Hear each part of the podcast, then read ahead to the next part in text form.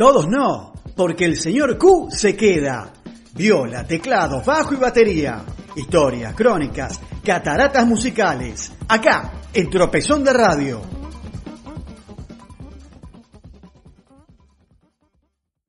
Buenas noches, Pablo. Buenas noches, Marcelo. Buenas noches, queridos amigos. Los saluda, como cada noche de martes, el señor Q, presentándoles esta vez el capítulo número 33 de la historia del rock argentino. Y hoy vamos a hablar de la segunda parte de la historia de las vidas paralelas en los 80 de Fito Páez y Andrés Calamaro. 1986 era un año muy satisfactorio para la carrera y la vida de Fito, el excepcional suceso de Giros, la edición del EP Corazón Clandestino con la versión en portugués de la rumba del piano con Caetano Veloso, grabada en Río de Janeiro, y el proyecto La La La, el álbum en conjunto con su admirado Luis Alberto Spinetta. Pero todo se desvanecería trágicamente el 7 de noviembre, cuando su abuela Delia, su tía abuela Josefa y la empleada doméstica de la familia fueron brutalmente asesinadas en su casa de Rosario.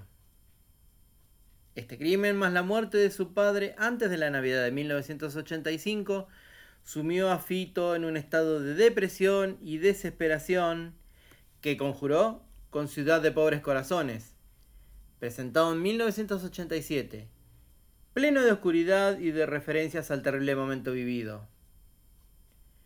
Solo una canción sobre una chica que lleva un gran cuerno bajo el corazón parece abrir una ventanita de luz entre tanta oscuridad.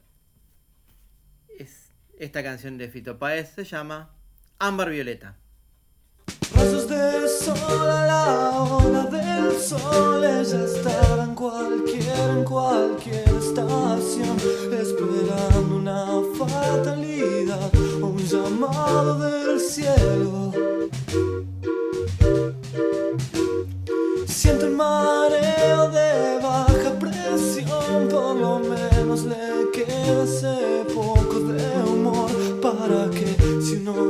pasa buscando y perdiendo certezas.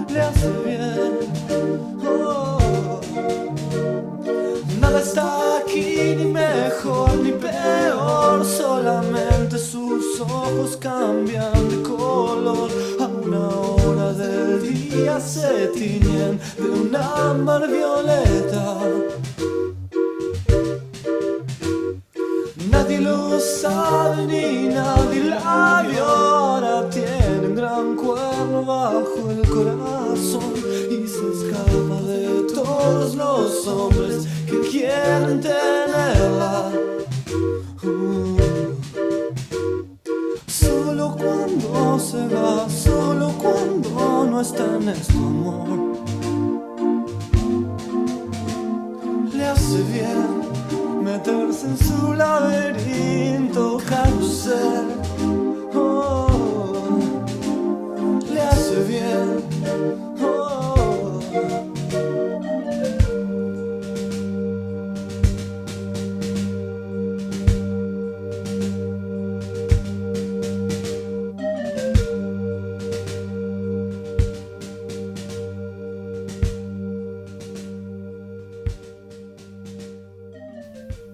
Ciudad de Pobres Corazones resultó ser un disco de buenas ventas y excelentes críticas, lo que motivó otra vez a Fito a trabajar en un nuevo disco, grabado entre los estudios Panda de Buenos Aires, los Electric Lady de Nueva York y los Egrem de La Habana, con invitados como Moyo, Arnedo, El Negro García López y Lapo Yesagi. Pero comenzaba el conflicto con la grabadora EMI. El promocionado título, Napoleón y su tremendamente emperatriz, fue vetado por Emi, a lo que Fito contestó rebautizándolo ¡Ey! Pero más allá de la filmación del clip de Solo los Chicos, el primer corte del álbum, donde participan unos tal Dante Spinetta y Emanuel Orbiler, la baja promoción del disco conspiró obviamente contra las ventas. A fin de 1988, Fito se quedaban sin contrato y con un futuro hecho interrogante. Y vamos a escuchar desde EI Tatuaje Falso con la colaboración de Ricardo Mollo en guitarra. Napoleón.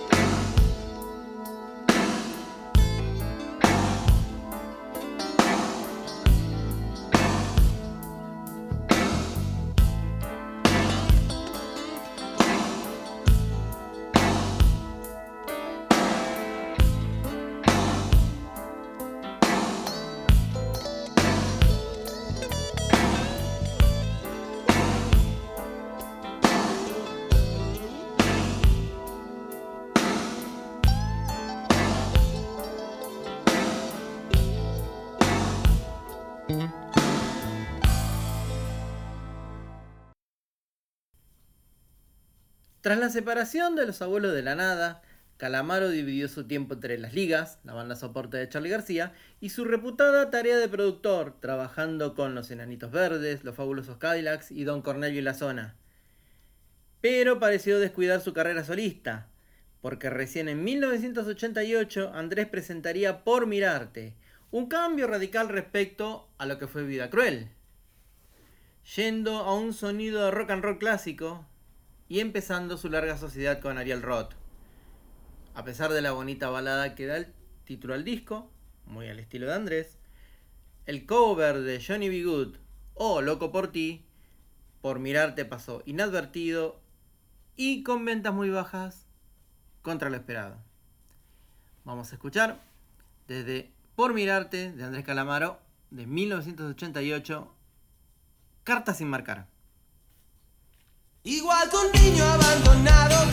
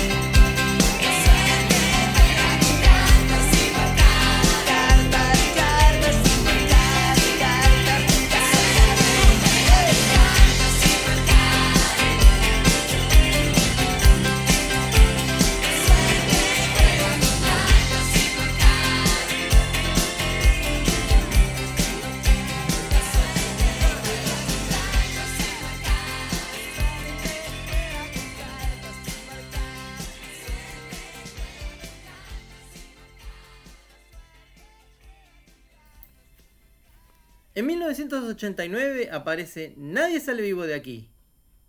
¿El mejor disco de Andrés? ¿O el disco maldito de Andrés? Mejor vamos a escuchar qué es lo que nos cuenta el mismísimo Andrelo. Estábamos grabando en Panda y llamé a Fito Páez y a Tweety González. Nos reunimos esa misma noche y grabamos Vietnam, los tres juntos, con Gustavo Cerati y Rodolfo, que es. Cada uno cantó una versión y agregó instrumento. Fito toca el piano y Gustavo una guitarra eléctrica. Después armamos una mezcla donde se nos escucha a los tres. Creo que es una gran canción de 40 segundos. Con un muy buen título, algo tan importante, que parece decirnos algo o quizás muchas cosas. Nuestro Vietnam, los anticuerpos, la guerra del Atlántico Sur. Muchas veces me pidieron que les tire un poco pero es una canción de 40 segundos con dos artistas emblemáticos y amigos, compañeros. Puede entenderse como un episodio importante en nuestra opereta rockera argentina, pero Nadie sale vivo de aquí es un disco que gustó sin lograr nada. No recibió elogios importantes, no vendió, no conseguimos trabajo. En un momento, Ariel Roth viajó a Madrid y yo mandé a decirle que no se molestara en volver y terminamos allá con los Rodríguez. Así que vamos a escuchar. Andrés, Fito, Gustavo, nuestro Vietnam.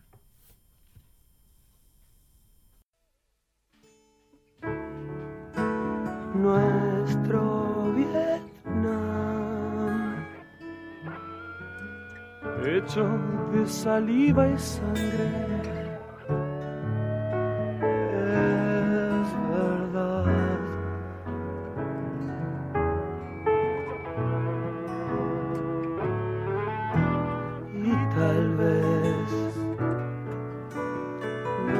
te voy a perdonar.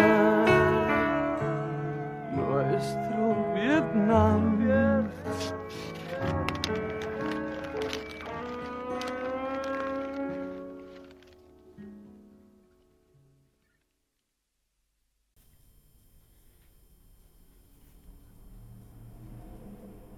Y con estos 40 segundos de nuestro Vietnam, quizás hubo un anticipo de lo que se vendría en los años 90.